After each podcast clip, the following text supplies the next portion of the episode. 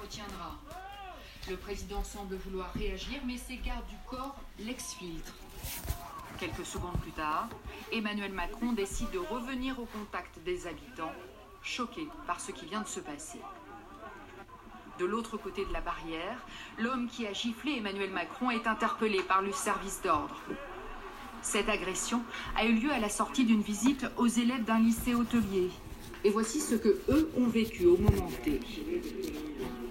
On ne savait pas exactement ce qui se passait euh, dehors. On a pensé à des attentats euh, directement. Donc notre premier réflexe a été de faire rentrer les élèves à l'intérieur. Et euh, une fois à l'intérieur, on est passé voir ce qui se passait, mais bon, le président était déjà évacué. Déjà reparti pour la suite de son programme à 20 km de là, à Valence, un déjeuner avec des restaurateurs, indiscrétion captée par la caméra. Le chef de l'État s'adresse à un interlocuteur inquiet au téléphone. T'inquiète pas, le gars, il est pas les mains. Ne pas.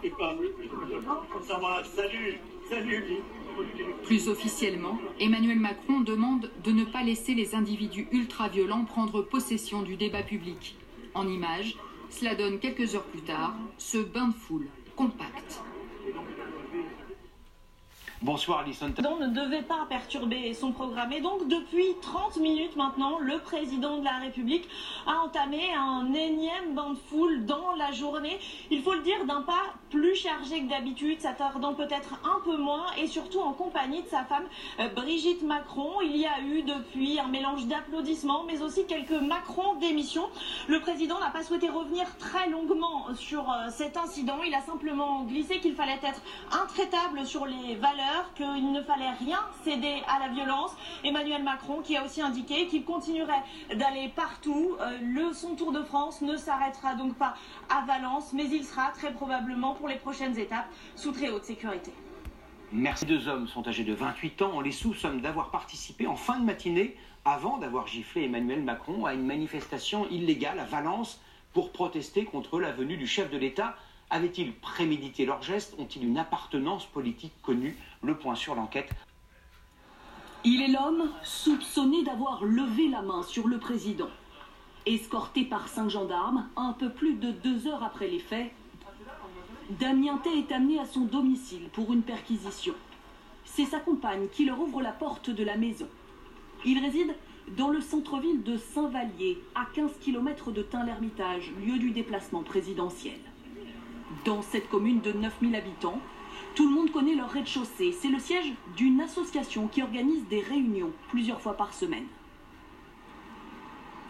De leur association? Voilà, hein, leur jeu de rôle, quelques animations. euh, après, voilà, je pense pas qu'il a un travail.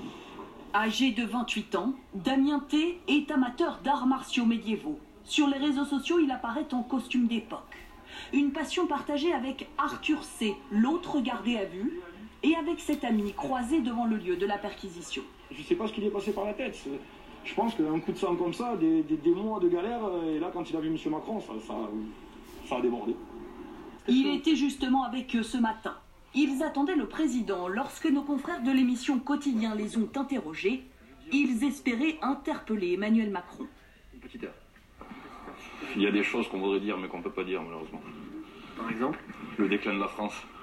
Ces deux amis, désormais en garde à vue, affichent alors leur défiance. Mais comme monsieur, racontez. Ils sont timides C'est vrai Non, mais on sait que vous avez tendance à détourner les, les propos qui peuvent être donnés dans ce journal, dans ce média. Soutien du mouvement des Gilets jaunes, ces deux hommes n'ont aucun antécédent judiciaire. L'auteur présumé n'a pas encore expliqué son geste. En attendant, son matériel informatique a été saisi. Et la réaction d'Emmanuel. À la violence, et en particulier la violence contre tous les représentants de la chose publique. En démocratie, il n'y a pas de place pour la haine et la violence. Mais il ne faut pas non plus qu'on donne trop de place à cela, parce qu'on finit par penser que c'est partout dans la société ce qui n'est pas vrai. Il faut remettre tout ça à sa juste valeur. Comment est-il protégé? Le dispositif est-il suffisant dans le climat de tension actuel? Et à moins d'un an de l'élection présidentielle, combien d'hommes et de femmes veillent sur la sécurité du chef de l'État? La faille évidente à laquelle nous avons assisté aujourd'hui peut-elle être corrigée? Camille La foule pour mieux sécuriser. Pour la deuxième étape de la visite présidentielle à Valence cet après-midi, la sécurité était bien renforcée. Messieurs, merci beaucoup. Tout va bien Merci d'être là. Aux manettes, la préfecture. C'est à elle que revient la responsabilité de la sécurité du président en déplacement, ainsi qu'à son service d'ordre rapproché. Le dispositif a-t-il failli ce matin? Sur cette vidéo regardée, policiers et gendarmes étaient bien présents, en nombre. Réactifs même, aux côtés d'Emmanuel Macron. La faille se trouverait-elle de l'autre côté des barrières? Cette élue, présente sur les lieux, le certifie, le petit groupe hostile avait été fouillé. Les forces de sécurité ont vraiment fait leur travail. Le périmètre était sécurisé, les entrées étaient filtrées, euh, donc toute arme ou même tout couteau aurait été détecté.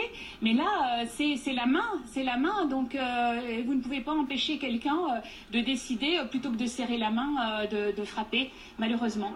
La difficulté, ce sont surtout les bains de foule improvisés qu'affectionne tant le président et qui inquiètent d'ailleurs son entourage. Il faut qu'on arrive à le tenir un peu à distance, c'est évident. Si ça continue, on va le perdre. Lui-même reconnaissait il y a trois ans qu'il ne pouvait s'empêcher parfois d'aller au contact. Je suis désolé. Je suis fait comme ça. Donc je n'ai pas changé. J'aime les gens et je veux au contact des gens. Et je m'emporte parfois avec les gens parce que je suis naturel. Prudence et proximité ne font pas toujours bon ménage. D'autres présidents d'ailleurs, premiers ministres l'ont testé avant lui. Nicolas Sarkozy agrippé, François Hollande enfariné, Manuel Valls frappé. Voilà les risques du métier, commente l'entourage d'Emmanuel Macron, et cela ne changera rien au prochain déplacement. Pen, présidente du Rassemblement national, Éric Coquerel, député La France Insoumise, et le député LR, Éric Woerth. Je suis euh, la première opposante à Emmanuel Macron, mais il est le président de la République. Je considère que ce comportement est inadmissible et profondément, profondément condamnable dans une démocratie. J'exprime évidemment toute ma solidarité avec le président de la République par rapport à ça, mais surtout ça va peut-être faire comprendre que les agissements de l'extrême droite, des papacitos et autres, c'est quelque chose de gravissime sur lequel le gouvernement ferait bien de s'en occuper. C'est une honte euh, absolue. Euh, c'est une, une, gifle la République. Euh, le président de la République, il représente la nation c'est le président de la République, la cinquième République. Gifler le président de la République, c'est un peu euh, gifler tout le monde. Euh, quoi qu'on pense du président de la République. Voilà donc pour ces